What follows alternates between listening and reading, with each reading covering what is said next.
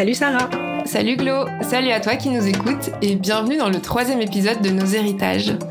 Alors, le sujet du jour est important mais douloureux aussi. On va parler du génocide qui a déchiré le Burundi. On préfère te prévenir parce que certains passages seront peut-être difficiles à écouter. Malgré tout, c'est une migration qu'on tenait vraiment à documenter. D'abord parce qu'on n'en parle pas assez, on n'est pas suffisamment au courant de ce qui s'est passé. Et puis parce que c'est pas seulement un conflit récent, c'est un conflit actuel. Aujourd'hui encore, il a des conséquences très concrètes sur la vie de milliers de familles. Et dans ce contexte, parler n'est pas du tout facile, parce que raconter, c'est aussi revivre ce qu'on a vécu. Donc on tient vraiment à remercier Claudette de témoigner dans cet épisode. Mais avant de l'écouter, nos héritages, c'est quoi Nos héritages, c'est notre façon de garder des traces, de créer des échanges pour assurer une transmission et de se réapproprier nos récits. Aujourd'hui, on t'emmène à la rencontre d'un héritier et d'une héritière. Emma Arnico et sa maman Claudette Simaluku Autour de la table, nous sommes quatre, mais dans la pièce, bien plus. Puisque les sœurs d'Emar ont elles aussi décidé de participer à l'épisode en écoutant l'échange. Dans le coin, un canapé, pour elles, pour qu'elles se posent. Elles sont plus jeunes et ont une toute autre expérience du récit familial. Un véritable moment collectif qui a permis à une mère et à son fils de transmettre leur vécu. Après l'enregistrement, une discussion informelle a été lancée par les sœurs d'Emar. Elles ont appris, elles ont découvert et ont parfois aussi été surprises. J'ai vu la pub de votre premier épisode. Donc on a pris le temps d'écouter et c'était assez impressionnant d'entendre d'autres histoires, d'autres personnes de ce qu'ils ont vécu. Et euh, quand j'ai invité ma mère, c'est parce que je pense qu'elle a pas mal de choses à dire sur le parcours et euh, que malheureusement on n'a pas encore pris le temps de vraiment en parler.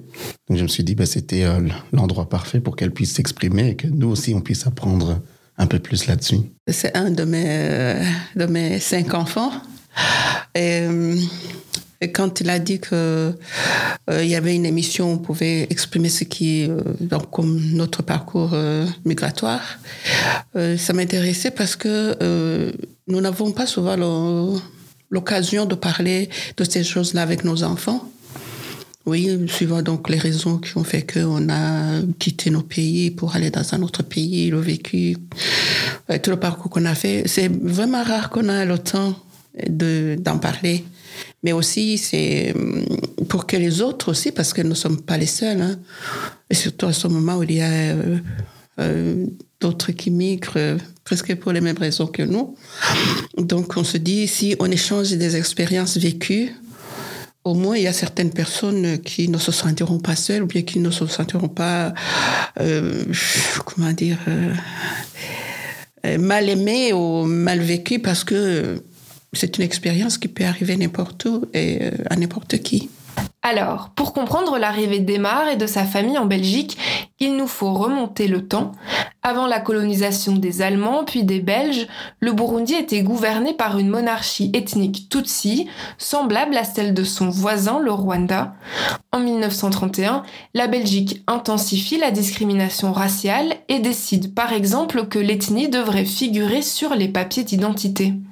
Ces décisions font grandir le sentiment de haine entre ethnies. Des stéréotypes raciaux sont mis en place pour chaque catégorie de la population. Les Tutsis sont vus comme grands, minces et à la peau plutôt claire, tandis que les Hutus sont considérés comme petits, trapus et à la peau plus foncée. Ces différences font apparaître des conflits entre Hutus et Tutsis dès 1959. Quelques années plus tard, en octobre 1993, la guerre civile éclate au Burundi, juste après le coup d'État perpétré contre Melchior Ndadaye. C'est un Hutu et c'est aussi le premier président démocratiquement élu au Burundi. Cette guerre est principalement ethnique, elle est marquée par l'opposition entre les Hutus et les Tutsis.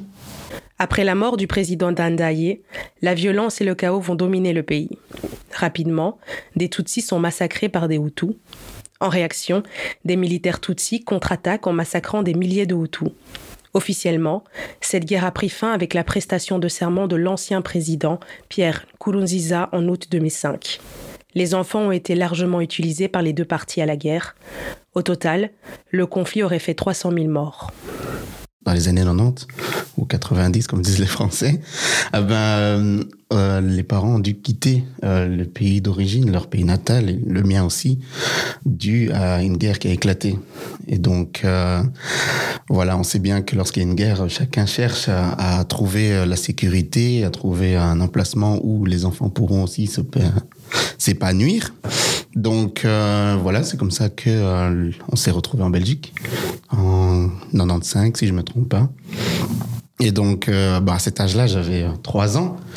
Malheureusement, pas beaucoup de souvenirs de, de tout ce parcours, mais euh, d'après ce que les parents racontaient, ce n'était pas facile parce que c'était vraiment dans la précipitation. En temps de guerre, on n'a pas forcément accès à tout ce qu'on a, tout, ce qu'on a besoin. Donc, euh, on s'est retrouvé en Belgique. Je suis arrivé, euh, je suis entré tout de suite en première maternelle. Et donc, euh, voilà, c'est à, peu près, on va dire, le parcours que je sais, comment ça s'est passé. Après, bon, euh, arriver dans un pays qui n'est pas connu de tous, ben, nous, les enfants, on s'est habitué. En tant qu'enfant, on a cette chance de pouvoir être facilement malléable, donc on s'intègre assez rapidement. Les autres enfants aussi sont curieux, donc oui. Et pendant ce temps-là, les parents essayaient de tout faire pour que euh, ça soit transparent pour nous. Donc, on n'a pas vraiment vécu euh, à ce moment-là le poids de cette euh, migration, de, fait de partir de notre pays natal. Mais c'est vrai qu'avec le temps, ils ont pris le temps d'expliquer pourquoi et euh, aussi d'expliquer ben, comment ça se fait qu'on se trouve euh, en Belgique alors qu'on on est né ailleurs. Donc voilà, je pense que ma mère pourra expliquer plus en détail.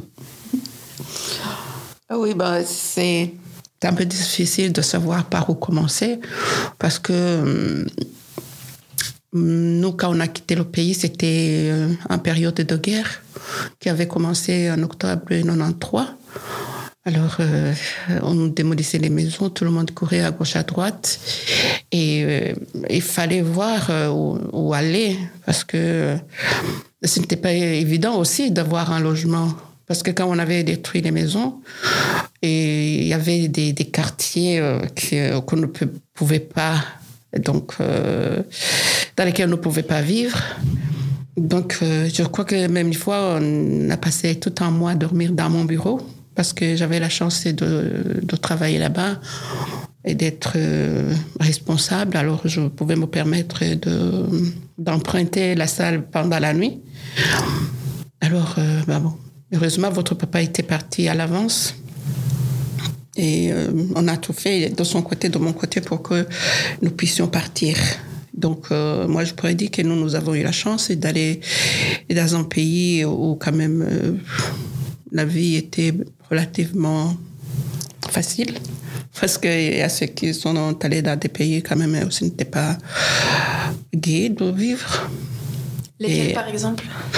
Ceux qui ont, sont allés dans les pays africains, par exemple, n'ont pas eu la vie facile. Oui.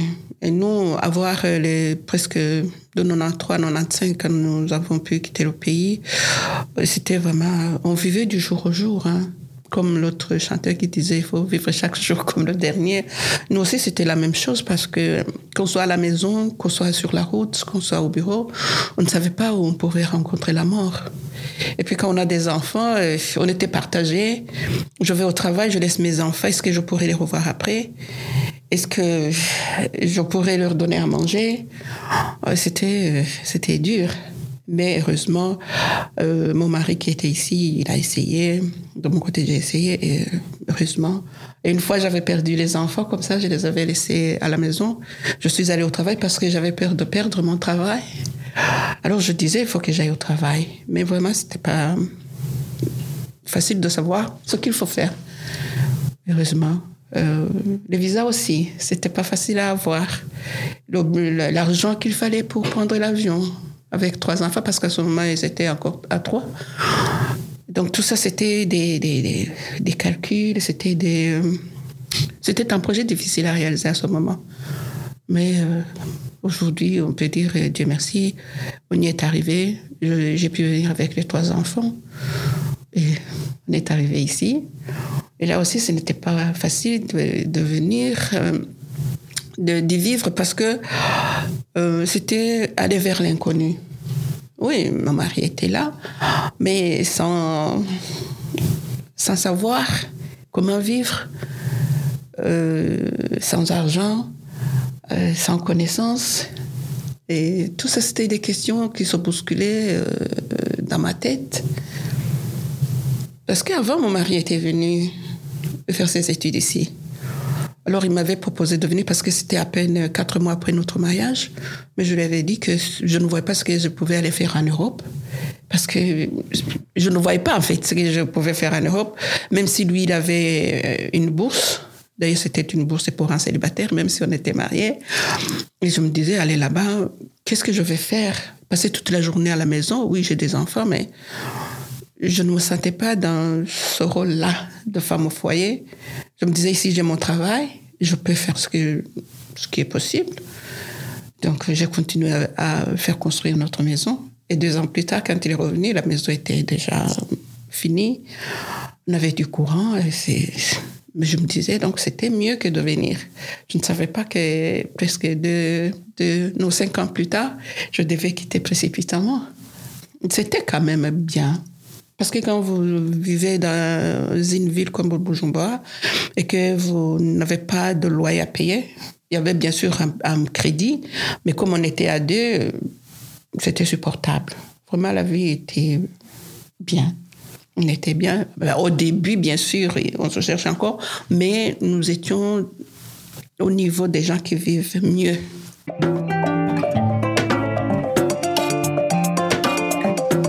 Du coup, euh, au moment du début de la guerre, euh, comment est-ce que vous vous sentez? Comment est-ce que vous réagissez? Qu'est-ce que vous vous dites euh, pour assurer la sécurité de votre, de votre famille? En fait, au début, quand ça s'est arrivé, parce qu'on venait de tuer le président, nous, on s'est dit c'est un coup d'État comme tant d'autres parce que ce n'était pas le premier. Alors on s'est dit, bon, ça va se passer, c'est entre les gens qui se battent pour le pouvoir, bon, ça va se terminer comme les autres fois. Au début, euh, ça fait peur, mais on était toujours à la maison. On se disait, bon, on reste à la maison, on se calme. Ça va se calmer. Mais malheureusement, c'est pas comme ça que ça s'est passé. Les choses euh, ont empiré. Alors là, on était, c'était vraiment la débandade parce qu'on ne savait pas comment s'y prendre. Alors, euh, on avait toujours un petit. Bon, on a commencé à courir à gauche, à droite sans savoir où on va parce qu'on ne savait pas où on pouvait, où la guerre se tenait à ce moment. Oui, ce qui fait qu'on avait toujours un petit colis avec les habits des enfants et de petites choses, un peu d'argent sur soi. Alors, on suivait le mouvement. Vous voyez un grand groupe qui prenait ce chemin-là, tu allais avec, sans savoir où on allait. On s'arrêtait quelque part, vous vous arrêtiez. Et ce qui était vraiment difficile à ce moment, c'est trouver de quoi nourrir les enfants les enfants qui étaient habitués à, boire le petit déjeuner, à boire du lait euh, à n'importe quelle heure de la journée, parce qu'en Afrique, euh, c'est pas les heures bien précises. Quand l'enfant pleure, on lui donne. Mais quand on est une maman et qu'on travaille, après euh, un mois et demi, on retourne au travail. Donc l'enfant est nourri au lait en poudre, ou bien au lait de vache quand on peut en trouver. Et d'un coup, tout s'arrête. Le lait, il n'y a plus. La nourriture, n'y a plus. Ça, c'était difficile. Vous avez de l'argent avec vous, mais vous ne savez pas quoi en faire parce que vous ne pouvez pas couper le billet en deux pour donner, ou en trois pour donner aux enfants. Il fallait chercher de quoi manger. Et ça, c'était très dur. Très dur. Voir que vous avez de l'argent, mais qu'il est impossible de nourrir vos enfants. Et eux qui ne comprennent pas, qui pleurent. Et des fois, les autres qui n'ont pas d'enfants, ils vous disent, hum, non, il faut aller de votre côté parce que si vous pleurez, si vos enfants continuent à pleurer, ils vont entendre où nous sommes et ils vont venir nous tuer. Alors là, tu étais obligé d'aller de, quelque part seul et faire comprendre aux enfants qu'il ne faut pas pleurer, c'était pas évident. Et il n'y avait rien à leur donner à manger. Oui. Alors tu te disais, bah, à ce moment, tu pries beaucoup. Tu dis, Seigneur, voilà, je suis là avec les enfants que vous m'avez donnés. Maintenant, qu'est-ce que je vais faire? Et des fois, le sommeil était plus fort que la faim. Ils s'endormaient, mais quand ils se réveillaient, c'était juste quelques, quelques temps parce qu'ils avaient faim. Ouais, ça c'était dur. Et est-ce que votre euh, mari, du coup, il est rapidement parti euh, en Belgique? Combien de temps est-ce qu'il a fallu pour qu'on se dise ça, c'est une option? Non, non. euh, la, guerre a commencé en octobre euh, 93, mais euh, lui, il est parti en mars 95. Oui. Donc, euh, je dois remercier une de mes collègues qui m'a aidé quand même à trouver une, une voie pour trouver comment il pouvait partir. Oui, c'est une collègue qui m'a beaucoup aidé. Il m'a dit, parce qu'on venait de tuer son mari. Il a dit, c'est pas possible, si on commence comme ça, nous allons tous devenir veuves. Il m'a dit, voilà, on va essayer de son côté. Et là aussi, ce n'était pas donné. Ce n'était pas donné parce qu'elle, elle était de bonne volonté, mais la personne à qui il fallait euh, demander cette possibilité, elle n'était pas ouverte euh, à l'action, mais c'est là où tu te dis, euh, soit c'est le destin, soit c'est le bon Dieu, soit c'est l'ange gardien. Tu, tu vas dans, naviguer dans l'irréel pour te donner une raison pourquoi ça a réussi. Ah oui, là où les autres échouent, toi tu réussis, tu te dis, bon, ah, ça va. Oui, donc il a vécu la guerre aussi pendant ce temps-là. Mais Dieu merci, il a pu partir sain et sauf. Et surtout qu'il était journaliste. Et les journalistes de ce côté-là, il y a beaucoup qui ont laissé la vie. Et du coup, vous, comment vous, êtes, vous en êtes sorti La période où vous étiez sans votre mari? Oui, je suis restée là-bas. Je vous ai dit que j'ai, nous sommes passés une semaine, un mois à dormir au bureau. Les enfants, je les faisais dormir sur la table.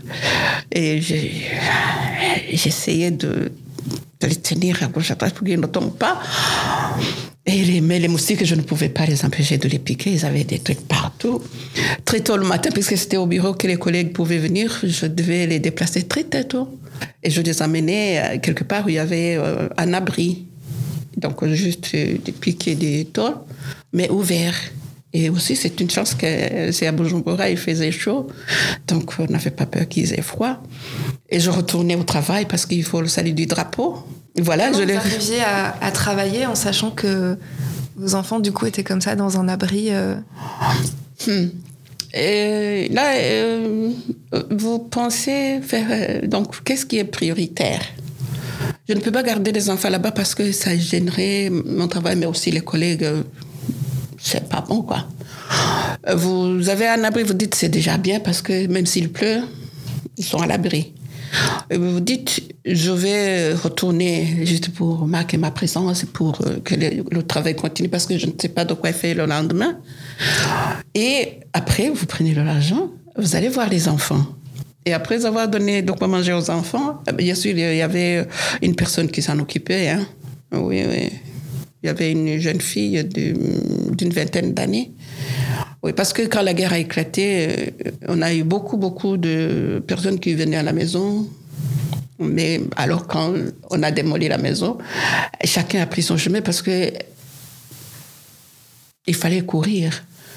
Donc, euh, j'ai eu la chance alors qu'il y avait ces trois jeunes filles qui étaient avec les enfants. Mais quand on est allé euh, au centre, les, deux jeunes filles, euh, ils ont, elles ont eu peur en disant qu'au centre, c'est plus dangereux que dans les montagnes.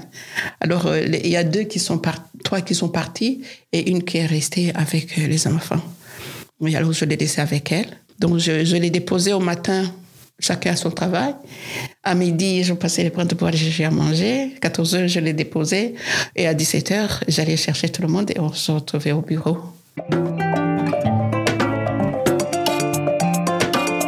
Est-ce que tu te souviens de l'arrivée euh, en Belgique? Est-ce qu'il y a des choses qui t'ont marqué, euh, choqué euh, ou pas spécialement?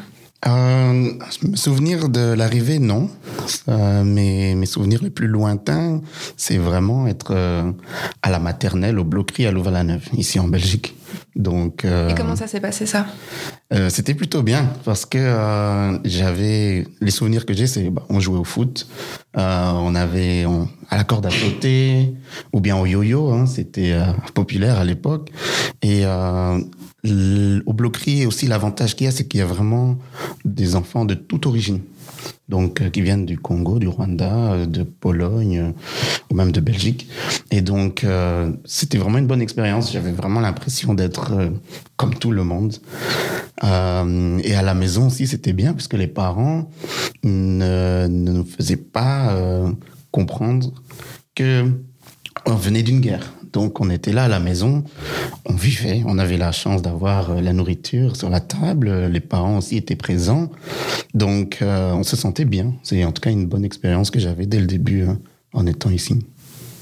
Il faut dire aussi que pour ma famille, euh, dis-moi, je parlais de nous parce que je ne sais pas comment chaque famille gérait cette situation. Euh, on s'était dit avec mon mari que ça ne valait pas la peine de, de recesser le passé. Comme on avait eu la chance d'être là et tous ensemble, c'était vraiment une chance, une vraie chance. Et euh, on se disait, les enfants, même s'ils étaient petits, ils ont dû sentir euh, euh, le changement de la situation déjà par rapport au manque de nourriture, au manque de confort qu'ils avaient avant. Alors on s'est dit, maintenant qu'on est ici, on essaye de ne rien dire. Il ne faut pas charger nos enfants avec un passé aussi triste. Il faut faire comme si rien n'était. Et puis, à Louvain-la-Neuve, on est arrivé, il y avait aussi d'autres compatriotes on avait l'occasion donc de rencontrer d'autres, de parler avec d'autres et tout ça. Et surtout les enfants, quand ils arrivent comme ça, euh, et que déjà même euh, dès qu'on arrivait, euh, ils sont allés avec les autres euh, aux activités des vacances, donc les vacances d'été. Et on nous a permis donc euh, de, de, les, de les inscrire euh, avec les autres. Ils sont allés. Ce que j'ai remarqué ici, euh, les enfants et les parents n'ont pas beaucoup de temps pour parler. Parce que le matin, vous vous levez très tôt, il faut les, donc les mettre en ordre, les envoyer à l'école. Et le soir, vers 15h, 16h, quand ils rentrent, c'est pour les devoirs. Et puis, les dessins animés. Et surtout les nôtres qui ne parlaient pas encore euh, ni notre langue, ni la langue d'ici.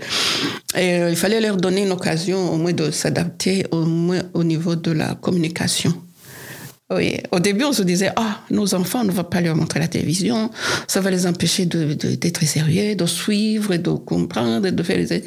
Et après, on a vu qu'on envoyait des devoirs avec les histoires de dessins animés. Et ce qui est bizarre, je me suis retrouvée euh, plus accrochée aux dessins animés que mes enfants. oui, oui, alors euh, au moins, je me dis, c'était une, euh, une excuse. Hein. Je me disais, ah, il faut que je connaisse les dessins animés, comme ça, s'il y a une question, je saurais comment répondre et tout ça. Mais je trouvais que j'ai éprouvé du plaisir aussi. Oui, sauf qu'après, j'ai vu que euh, rester à la maison, quand ils ont commencé l'école comme tel, mon mari allait à l'école aussi, à la fac. Donc je me suis dit, il faut que j'aille à la fac aussi. Alors je me suis donné l'occasion d'aller à l'école. Alors euh, nous tous sommes partis, puis le soir on revenait. Mais nous, comme euh, je vous ai dit au début, on n'avait pas de budget comme tel. Mon mari faisait ses études, mes enfants allaient, je me suis dit, bah, si on nous y allons tous, on ne va pas vivre. Donc j'ai dû quelquefois prendre des cours un peu espacés et, prendre deux jours par semaine où je devais aller faire des petits travaux de ménage chez les gens pour avoir un peu d'argent.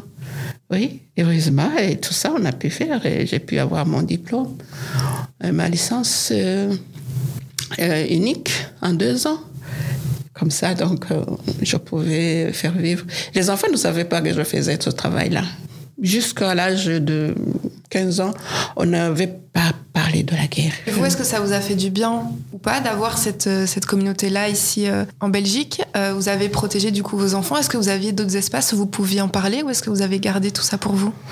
Hmm. La situation de là-bas, c'est un peu compliqué. Oui, parce que euh, il faut dire euh, les choses comme elles sont. Hein. C'est une guerre entre frères et sœurs, les gens du même pays. Mais euh, par rapport à ces histoires de division qu'on amène, par rapport à la discrimination, par rapport à l'ethnie, ça, ça, ça rendait les choses difficiles. Parce que c'était vraiment une chance de pouvoir venir. Ça, c'était bien. C'était une chance d'arriver dans un pays où il y a des compatriotes. Déjà avec qui vous parlez la même langue et vous avez le même vécu. Mais c'était difficile d'en parler parce que euh, ils s'accusent mutuellement. Et puis vous ne saviez pas qui était dans le groupe parce que c'est ça qui est marrant. On veut dire que telle personne appartient à telle ethnie, l'autre à telle ethnie, mais malheureusement, ils oublient qu'il y a des, des mélanges. Alors, quand vous êtes là, vous vous dites, je dis quoi? C'est là où c'est difficile. Si je dis ceci, je risque de blesser telle personne. Et si je dis ceci, je risque. Et là, tu te dis, on va me donner une étiquette. Alors, euh, bon, c'est bien de rencontrer les gens, c'est bien d'en parler parce que les deux avaient envie de savoir. C'est ça qui rendait la situation difficile. Sinon, rencontrer déjà, c'était bien. Et à part ça, qu'est-ce qui vous a euh, marqué quand vous êtes arrivé euh, en Belgique Des choses qui vous ont étonné ou choqué ou euh, Ça va vous étonner aussi. Parce que moi, j'aimais beaucoup faire la lecture à l'école. Et dans tous les livres, donc euh, les livres de poche, là, les histoires d'amour, les histoires de Heidi, je ne sais pas si peut-être vous, vous, ne les connaissez pas, mais j'avais toujours lu que quelqu'un qui était, euh, qui avait une mauvaise santé ou bien qui se sentait mal, il fallait qu'il aille à la montagne, trouver euh, de la verdure, là où il y avait des arbres et tout ça. Donc je me disais qu'en Europe, dans les centres, il n'y a pas d'arbres. Ah oui, et je ne sais pas si mon mari en avait parlé à la personne qui est venue nous chercher. On nous a fait passer à la forêt de soigne. Alors j'ai dit, eh, mais c'est au milieu des arbres, il y en a beaucoup, beaucoup. J'étais étonnée et choquée en même temps. Oui. Et de deux, euh, là où on est arrivé, on nous a donné la, première euh, chose que j'ai pu vraiment prendre quand je suis arrivée en Europe, c'est le jus de pomme. Alors je me disais, euh, oui, c'est transparent, c'est euh, bon. Je me dis, puisque les autres boivent, je bois aussi. Et ce n'était pas mauvais. et donc, euh, et puis il y a une jeune demoiselle qui m'a porté des fleurs. J'ai dit, ah, oui, merci, ah, mais qu'est-ce que je veux faire des fleurs? Parce que moi, je les aime dans la nature. C'est vrai, j'ai mal au cœur quand on coupe les fleurs. Parce que je me dis, on, les empêche de s'épanouir. Et puis, euh, autre chose, c'est qu'on est arrivé dans le petit studio où Marie vivait, qui n'avait pas pris les précautions de demander euh, une grande maison parce qu'il n'était pas sûr aussi qu'on allait venir, parce que notre venue aussi, ça a été une autre histoire. Et puis, il a demandé, euh, quand on était déjà arrivé, et ça a pris deux mois pour que nous puissions trouver euh, un endroit donc euh, propice pour toute la famille. Oui, ça aussi, quand vous avez quitté une maison de six chambres et tout ça, un grand espace, parce qu'en Afrique, euh, on construit comme on veut. Hein. Et puis, si vous avez un peu de moyens, vous pouvez vous permettre de faire un grand espace et des fleurs et tout ça. Et vous vous arrivez dans un truc où vous êtes coincé dans un petit local et tous ensemble et les enfants ne peuvent pas aller sur le dehors. Et donc, c'est, ça vous déstabilise un peu.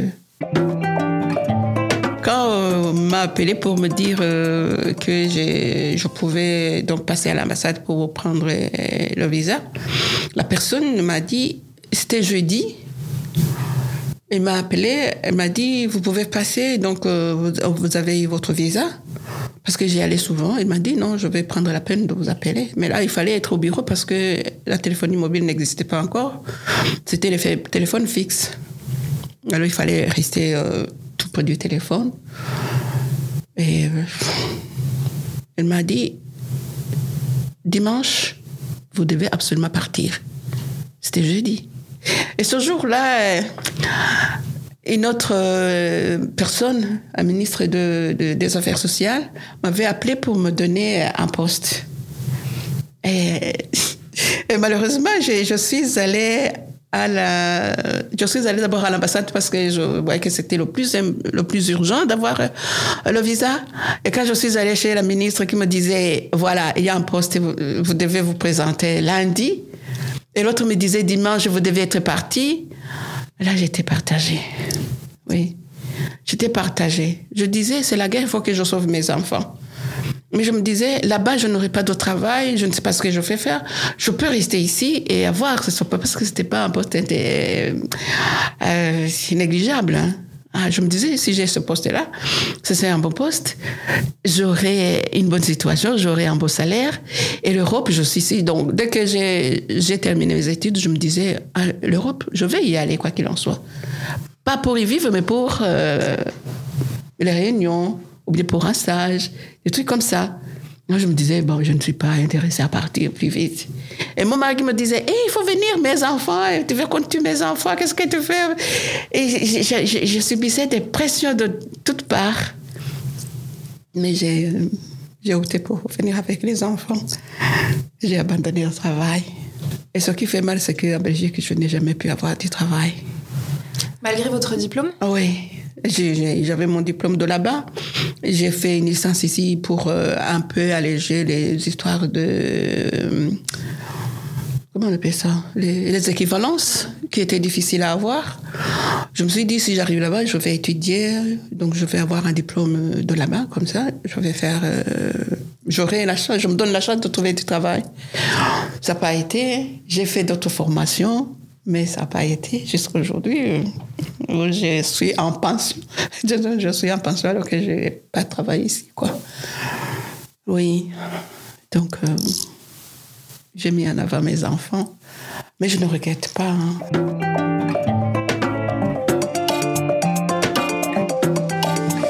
Mes parents ont quand même aidé plus que leur propre famille. Donc, euh, je prends le sens famille et leurs enfants directs de sang. Ils ont aidé aussi leur communauté qui était autour d'eux.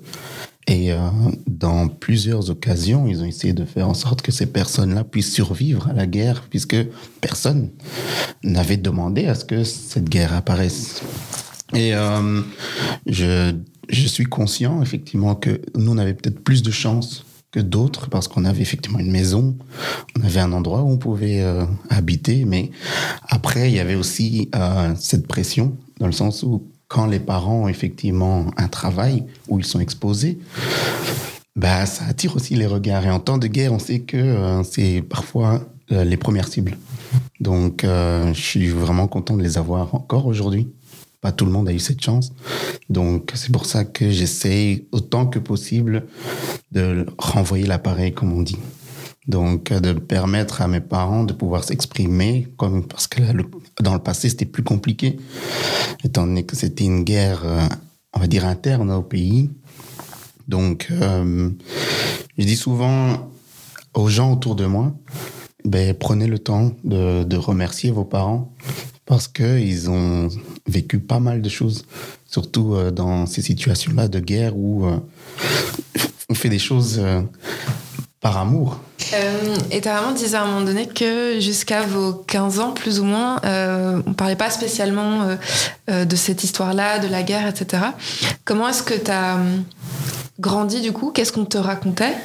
Euh, et est-ce que du coup, t'entendais parler quand même du, génocide euh, à côté? Quel regard t'avais là-dessus? Oui, donc euh, effectivement, je pense que la priorité première de mes parents, c'était de faire en sorte que on s'intègre bien ici, en Belgique, de sorte que on n'ait pas l'impression d'être vraiment des personnes étrangères. Bon, bien sûr, euh, ça nous revenait au visage de temps en temps, euh, souvent plus des adultes que les enfants eux-mêmes. Et euh, les parents, mes parents ont pris leur temps, je pense, qu'on grandisse d'abord pour pouvoir comprendre ce qu'ils pourraient nous raconter sur la guerre. Donc, on a vécu une enfance, on va dire, agréable ici euh, en Belgique, où les parents nous ont permis de pouvoir aller à gauche, à droite, assister à des activités, des événements et ainsi de suite. Donc, on a eu cette impression qu'on grandissait comme un petit Belge ou une petite Belge pour les, filles. Et donc, euh, c'est vrai que moi, je trouve que c'est mieux qu'ils ont fait comme ça. Ça nous a évité de toujours penser qu'en fait, les gens de notre communauté soient nos ennemis. Parce que, comme, comme elle l'a bien dit, c'était une guerre d'ethnie. Donc, euh, ils n'hésitaient pas non plus à nous le rappeler de temps en temps en disant, OK, n'hésite pas à parler avec ces personnes-là, même s'ils sont burundais, mais n'oublie pas qu'il y a eu une guerre. Donc, même si tu es ami avec eux, il faut pas oublier ce qui s'est passé. Ça ne nous empêchait pas, nous, en tant qu'enfants, de dire, ben non, moi j'ai envie de jouer au foot avec euh, cet autre enfant et les autres enfants, pareil. Et après, bon, en grandissant, effectivement, c'est là qu'on se renseigne un peu plus sur l'histoire via les parents, via d'autres parents, ou même via d'autres événements auxquels on assiste. Et donc, euh, parfois, n'hésitez pas à demander aux parents, mais pourquoi est-ce que euh, je dois faire attention à ça Pourquoi est-ce que euh, euh, ça c'est différent? Comment expliquer? L'autre personne a dit cela et vous vous dites ça. qui je dois croire? Donc, euh, pour moi, c'était une bonne chose, en tout cas, qu'ils aient pris le temps d'attendre qu'on soit conscient, qu'on puisse comprendre l'histoire qu'ils nous racontent. Et quand justement tu as commencé à être conscient et à apprendre ce qui s'était passé, comment tu l'as vécu? Est-ce que c'était pas trop un choc? Euh, un choc, non, pas forcément, parce que euh, euh, on l'entendait petit à petit. Hein. C'était pas euh, imposé tous les jours euh, comme discussion au dîner, donc on l'entendait. Mais euh, lorsqu'effectivement on était plus grand, c'est là qu'on s'est dit, mais en fait, euh, il s'est passé beaucoup de choses. Et euh, c'est exactement à ce moment-là qu'on remarquait qu'on avait eu de la chance. Parce que on est encore ici pour pouvoir en apprendre. Il y en a d'autres, malheureusement, qui, qui sont morts durant cette guerre. Donc, on se sent pas choqué d'apprendre si tard, mais plutôt chanceux d'être encore là pour pouvoir en apprendre en- encore plus. C'est peut-être un peu bizarre, mais ça donnait encore plus envie de rencontrer d'autres personnes qui ont vécu la même situation pour savoir ben, comment est-ce qu'eux l'ont vécu. Il y en a certains qui ont perdu des proches, il y en a d'autres qui ont eu la qui sont encore là-bas, hein, vivent encore là-bas au pays. Et puis, euh, moi, de mon côté, personnellement, ça m'a donné envie d'aller voir un peu ce qui se passe dans mon pays natal. Donc, on a eu la, la possibilité, parfois par les parents qui avaient réussi à épargner, de pouvoir voyager. Euh, bon, c'était souvent deux mois pendant l'été. Malheureusement, deux mois, c'est pas assez. Et comment est-ce que tu as vécu ce, ce premier retour au pays Très curieux. En fait, on voulait savoir si le pays est comme les parents nous l'ont raconté. Parce que eux ont vécu, ont grandi là-bas, ils, ils ont même travaillé là-bas, donc ils avaient leur expérience. Euh, maintenant, je pense qu'on est aussi conscient que lorsque les années avancent, les pays évoluent, les mentalités évoluent, tout ça. Il y a l'Internet qui est arrivé, le téléphone mobile, euh, quelque chose qu'ils n'avaient pas à l'époque. Donc, on voulait savoir, est-ce que euh, là-bas, c'est le même qu'ici Est-ce que c'est comme ce qu'on a vu dans les documentaires sur l'Afrique? Ou alors, est-ce que c'est comme euh, tel parent m'a raconté Ou c'est comme tel film que j'ai vu? Donc, euh, très curieux, très très curieux. Et en plus, on a eu euh, la chance de pouvoir aller, pas que pour une semaine, mais vraiment deux mois entiers. Et de voir aussi les, les origines de, de nos parents et de voir où est-ce qu'ils ont vécu. Il y avait le côté ville, côté village. Et donc, moi, j'ai vraiment adoré. J'ai adoré. Euh, ça m'a permis d'en savoir un peu plus, mais vraiment d'être euh, pas juste spectateur, mais de voir aussi, d'être là, sur place. Et euh, de voir aussi, je crois, pour la première fois, et être conscient de voir ma grand-mère. Parce que ma grand-mère, je suis sûr, elle m'a vu quand j'étais bébé, mais je m'en rappelle pas. Et là, elle m'a vu grande et j'ai vu la grand-mère dont ma mère parlait. Et euh, là, c'était vraiment aussi une bonne expérience. Et de voir que, effectivement, ma grand-mère ressemble à ma mère. Donc, euh, c'est, moi, j'ai adoré. Ce premier retour au pays. Et au final, du coup, c'était comment? Comme dans les documentaires, comme ce que tes parents racontaient ou totalement différent? Euh, Il y avait certains trucs qui ressemblaient, hein, vraiment comme les parents nous ont raconté. Et, Par exemple? Euh, bon, la nourriture. Bon, déjà, on a, ils avaient l'occasion de nous en faire goûter ici en Belgique, mais là, on pouvait voir aussi euh, la nourriture sur place, euh, que effectivement, ce que notre mère nous a préparé, ben, on retrouvait ça aussi là-bas. Donc, il y avait déjà ça et euh, euh, toute cette euh, ambiance était aussi comme ils l'ont raconté. Donc, les gens sont joyeux malgré ce qu'ils ont vécu à l'époque, avec la guerre et tout ça. Les gens sont joyeux. Ils cherchent toujours à, ce que l'autre personne vive une bonne expérience. Et puis, euh, oui, voir des enfants partout dans les rues. euh, jouer, aider, aller chercher de l'eau au puits parce qu'il n'y avait pas de, de l'eau au robinet. hein. Ça, c'était des choses qu'on avait vues à la télé, effectivement, oui. Il y a ça sur place. Et euh, donc, on voit qu'il y a des défis encore à réaliser sur place. Et, euh, mais en même temps aussi des belles surprises, comme euh, des, des lieux, des monuments historiques dont on ne parle pas dans les documentaires ici. Il n'y a pas que la guerre au Burundi, parce que chaque fois qu'on entendait parler à la télé du Burundi, c'est parce qu'il y avait un, coup d'État ou euh, un kamikaze ou autre. Et ben non, en fait, il y a aussi euh, des gens qui vivent, des gens qui écrivent des livres, des gens qui euh, entretiennent des monuments historiques, des gens qui essayent aussi d'expliquer les différentes périodes que le pays a vécues. Et puis aussi ben, des, des agriculteurs, des cultivateurs de thé. Voir que le thé qu'on avait dans le sachet, ben, que là, on pouvait le voir à l'état naturel. Donc, c'était vraiment euh, plein, plein de surprises, de découvertes et de voir qu'il y a beaucoup de choses qui se passent là-bas dont on ne parle pas ici. Et donc, c'est pour ça qu'on a envie d'y retourner pour en apprendre un peu plus. Qu'on le veuille ou non, nous faisons partie d'un monde dans lequel l'information circule. Et parfois, certains faits d'actualité nous marquent plus que d'autres, jusque dans notre chair. Ils laissent des traces, invisible mais indélébile. C'est le cas de l'histoire de Semira Adamo, cette Nigériane née le 15 avril 1978 et décédée chez nous, en Belgique, le 22 septembre 1998. La cause de sa mort L'étouffement, par deux policiers belges lors d'une tentative d'expulsion du territoire à l'aéroport de Zaventem. Elle était demandeuse d'asile. Parce qu'on est arrivé ici en 1995. Euh, les enfants sont allés à l'école, moi aussi je suis allée. Mais après, euh, quand on cherchait du travail, c'était un peu difficile. Oui, on n'avait pas de papier, on a passé 11 ans sans papier. Mais comme les enfants allaient à l'école, on tenait le coup. Et j'ai été demander euh, l'asile pour qu'au moins je puisse avoir euh, au moins des papiers. Mais ça n'a pas été puisque on me mettait sur le côté de mon mari. On prenait mon mari qui était venu avant en tant qu'étudiant et on me mettait dans le même cadre. Donc on m'a refusé euh, le statut d'asile. Et euh, plutôt, on nous a dit qu'on devait quitter le territoire. Et euh, malheureusement, c'est venu au mauvais moment parce qu'il y a hum, une fille qui avait euh, qui était morte quand on l'obligeait à rentrer. Elle s'appelait Samira, je pense. Et ça faisait peur. Je me disais avec ses enfants, si je quand on a resté ici, et si ça arrivait, qu'est-ce que je ferais?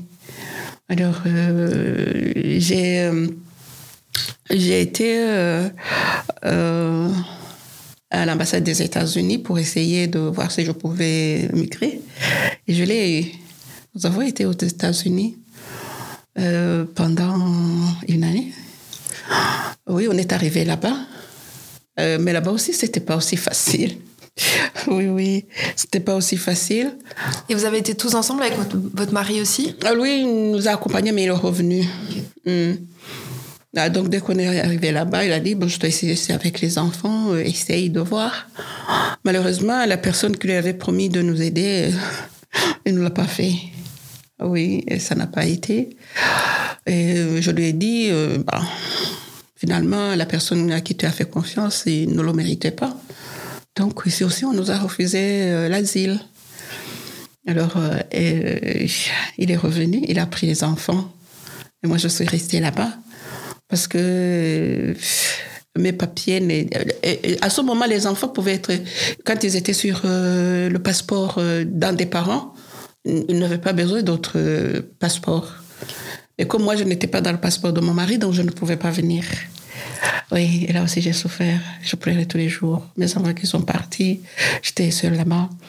J'essayais de trouver du travail, mais là aussi, sans papier, c'est pas évident. Aïe, c'était dur. Mais euh, je pense ça aussi positivement, parce que pendant cette année, mes enfants ont pu apprendre l'anglais. Oui, je crois que ça a été vraiment une base solide euh, qu'ils utilisent jusqu'à aujourd'hui. Oui. Et puis par après, euh, par le biais d'autres personnes, par le biais de mon mari, ils ont essayé, j'ai pu revenir, je crois, trois mois, trois mois après. Hein. Oui. Donc ça aussi, c'est un événement qui est passé, qui est quand même euh, à signaler parce que ça n'a pas été négatif. Même si on n'a pas pu trouver les, les, les, les papiers là-bas. Mais au moins, mes enfants, ils ont eu quelque chose. Moi aussi, j'ai eu l'occasion de parfaire mon anglais, même si j'ai pas pu continuer à, la, à pratiquer. Et Mais- si, si je peux euh, agir sur ça, euh, elle a dit quelque chose de très intéressant parce que euh, je suis arrivé là-bas, j'avais 7 ans aux États-Unis et euh, je suis arrivé en deuxième primaire. Je parlais pas un seul mot d'anglais. Donc, euh, on est arrivé à un endroit où on comprend personne. Mais, comme je reviens à ce que je disais tout à l'heure, les enfants sont très habiles. Et on a appris l'anglais en espace de deux mois, trois mois. Et euh, ben, depuis, je suis parfaitement bilingue. Donc euh, oui, on apprend beaucoup de choses. On en a tiré euh, pas mal, même si c'était qu'une année. Ça a été une année d'immersion euh, impressionnante. Et on ne savait pas pourquoi on était là, nous, en tant qu'enfants. On s'est dit, oh, bon, on suit les parents, on va. Mais je suis en tout cas remerciant de ça parce que ce- ce- cet anglais que j'ai appris à ce moment-là et cette expérience que j'ai vécue aux États-Unis m'aide encore aujourd'hui. Quand est-ce que vous avez eu vos papiers finalement? Euh, le papier, c'était euh, en 2000. deux- moi, je crois que je les ai eu en 2002. Alors qu'on est venu en 95. Oui. Mais tant que les enfants allaient à l'école, moi, je me disais, c'est bon. Oui. Oui, d'ailleurs, en, en agissant là-dessus, c'était assez particulier parce que je me souviens, on était à l'école euh, et euh, notre père nous a dit, ben, on va aller chercher vos cartes d'identité euh, à la commune. Et je crois que c'est au moment où on a eu la nationalité belge. Et euh, on a reçu la carte d'identité. Et c'était à ce moment-là tout nouveau. Il y avait la carte d'identité électronique. Et on avait donc une carte où la date de naissance était 00 et puis l'année de naissance. Et ça, sur le moment, même, ça nous a pas, on n'a pas trop réfléchi, mais ça nous a apporté des défis. Euh, parfois, euh, tout simplement prendre rendez-vous chez le dentiste. On arrivait à l'hôpital, on demandait euh, quelle est ta date de naissance, ben, 15 janvier euh, 92, et il disait non, Euh, non, on trouve pas ton nom. Alors là, oui, on se dit, mais c'est étonnant. Et effectivement, ben, d'autres défis que les parents eu, c'était de Ouais. pouvoir euh, Remettre les choses en ordre. voilà, officialiser les dates de naissance parce que, on sait, il y a tellement d'administrations à faire et il y a certaines administrations qui demandent à ce que vous deviez aller au pays, récupérer des documents ou prouver telle ou telle chose. Donc, euh, c'est très compliqué et les parents nous, nous le disaient clairement. Hein. Euh, oui, si c'est 0-0, c'est pas nous qui avons indiqué 0-0, c'est parce qu'on a des choses qu'on doit euh, chercher euh, au pays. Parce que l'ambassade ne peut pas forcément aider, ou il y a certaines choses que le gouvernement belge demande à chercher au pays. Donc, je pense que c'était aussi l'une des raisons pour laquelle euh, c'était important aussi d'aller au pays pour pouvoir régler euh, toutes ces euh, tâches administratives qu'il y avait à faire. Donc ça a été un combat aussi, même une fois que vous avez eu les papiers. Oui, oui. Même nous, on nous a demandé de produire euh, comment est-ce que le, papier qu'on était marié, officiellement. Ah oui, oui. Donc on s'est dit, mais c'est, on a tué les papiers, on est venu avec euh, les papiers euh, officiels qui, a été, qui ont été validés. Et maintenant, on doute que nous sommes mariés après autant d'années qu'on est ici. Mais on se disait, nous, on, a, on s'est toujours battu pour les enfants. On a dit non, tant que vraiment euh, les enfants sont ici, qui vont à l'école, c'est une chance. Donc on va tout faire pour que les choses se mettent en ordre. Oui. Et vraiment changer ces dates-là, moi j'avais oublié. Hein. Des fois, euh, sur le disque, il y a des choses qu'on ne met pas. C'est vrai, c'est ça, ça nous a vraiment euh, été très, très difficile. Ah oui, mais heureusement, vous allez vous expliquer, vous dire, il faut aller dans tel service, c'est pas de mon ressort, aller dans d'autres services. On a couru, couru, mais heureusement, ça finit par aller à notre. Oui, et ça me rappelle aussi pour la dernière, euh, euh, quand elle est née, on voulait lui donner automatiquement le nom de papa. Et puis papa a dit non. Parce que nos enfants, il n'y a personne qui a le nom de son père. Chacun a son nom. Oui. Alors on a dit, elle a dit ben, le, le prénom, ils ont dit, mais elle a dit, mais pourquoi vous ne me demandez pas le nom? Elle a dit, mais non, on dit, mais, ah, non, non, non, non, non, non, non. Elle ne, prend pas mon nom. Moi, j'ai mon nom, elle va avoir son nom. Ah là, ça aussi était un combat. Et puis, c'était en 2003. Hein. Hein? Mais il a dû batailler, il a dit non. Ils ont dû appeler dans tous les services, et au ministère et tout ça.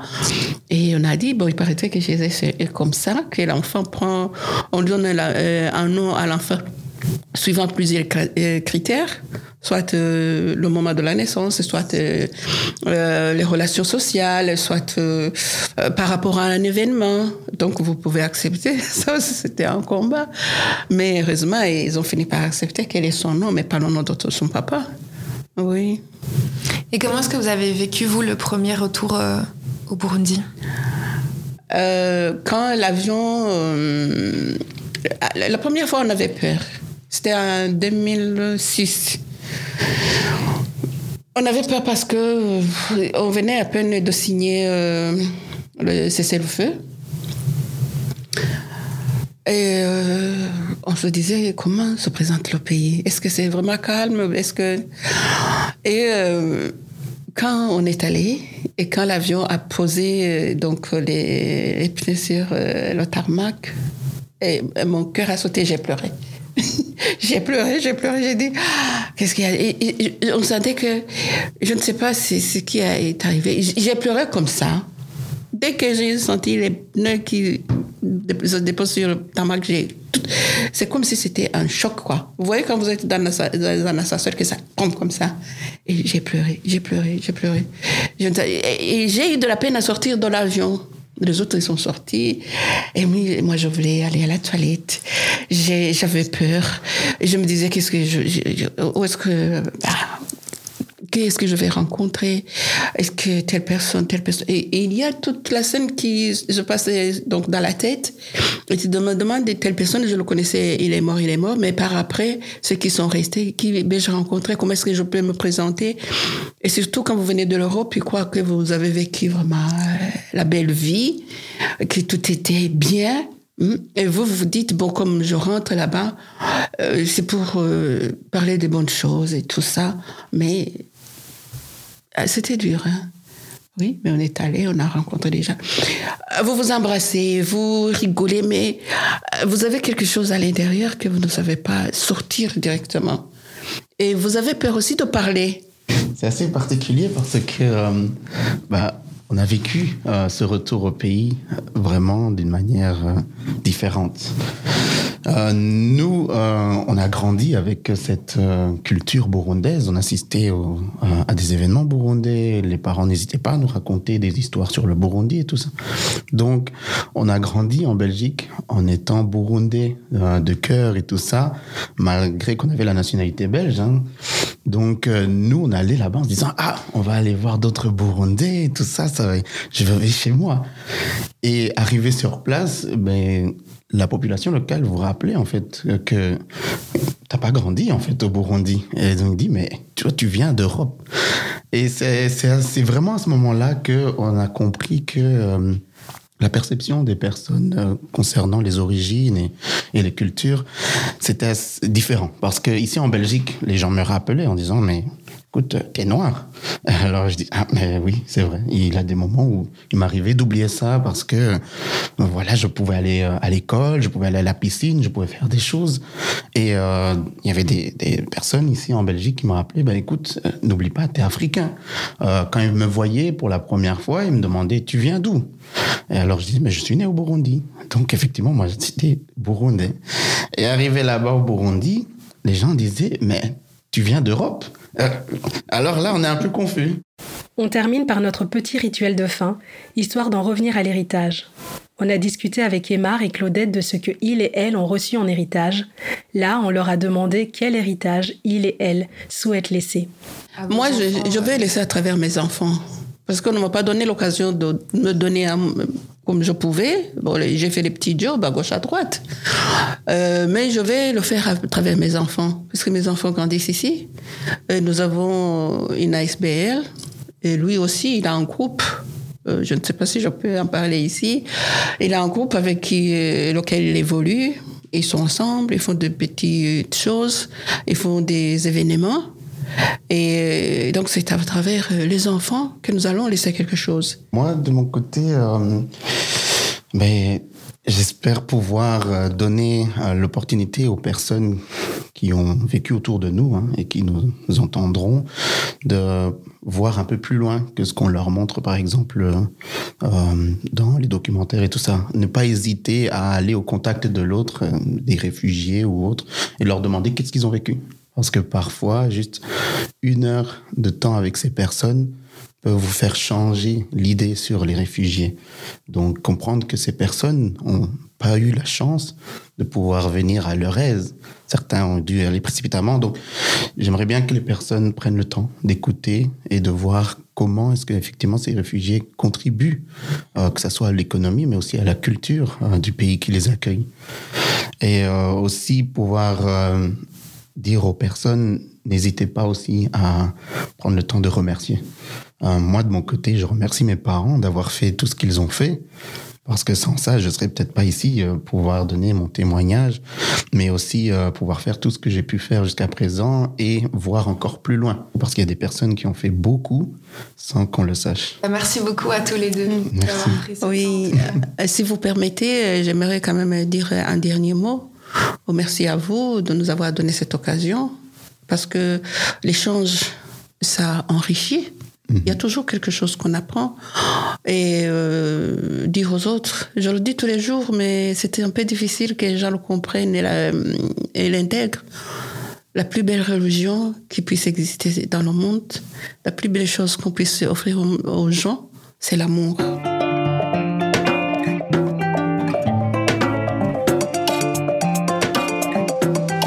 Quoi de mieux que l'amour pour conclure cet épisode en beauté? Alors, bien sûr, face à tant d'injustice et de violence, l'amour n'est pas forcément le premier sentiment qui vient. C'est normal d'être en colère ou d'avoir la rage. Je pense que cette colère, elle est saine, elle est utile, voire même nécessaire quand elle se transforme en un moteur, pour s'assurer que les faits soient reconnus, que réparation soit rendue, que les plaies puissent cicatriser, ce qui est encore loin d'être le cas dans beaucoup de familles, dont la tienne, Glo. Oui, c'est un épisode un petit peu spécial pour moi, car il fait écho à l'histoire de ma famille. Des guerres civiles sur le continent, du génocide à notre arrivée en Belgique, en passant par les équivalences de papa en tant que médecin et du sacrifice de maman, autrefois infirmière, pour espérer nous offrir un meilleur avenir. À plusieurs reprises, j'ai senti les larmes monter et les souvenirs aussi. En plus, vous avez grandi au même endroit avec Emar. Exactement. Je me souviens de Louvain-la-Neuve, cette ville d'accueil et des familles qui, comme nous, venaient d'arriver. Je me souviens du bloquerie et des élèves qui me ressemblaient, des quartiers qui finalement ne formaient qu'un puisque nous avions tous et toute une histoire, un vécu commun. En écoutant Tantine, comme on dit chez nous, j'ai eu l'impression d'entendre maman ou une tante de la famille me conter son histoire, entièrement cette fois-ci, et sans doute pour la première fois. Un moment unique qui restera gravé dans ma mémoire.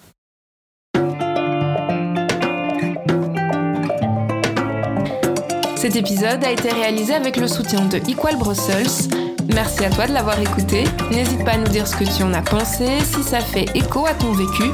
Dans tous les cas, on te retrouve avec plaisir sur nos réseaux sociaux, nos héritages, nos.héritage au pluriel, et on te donne rendez-vous dans un mois pour le prochain épisode. À bientôt!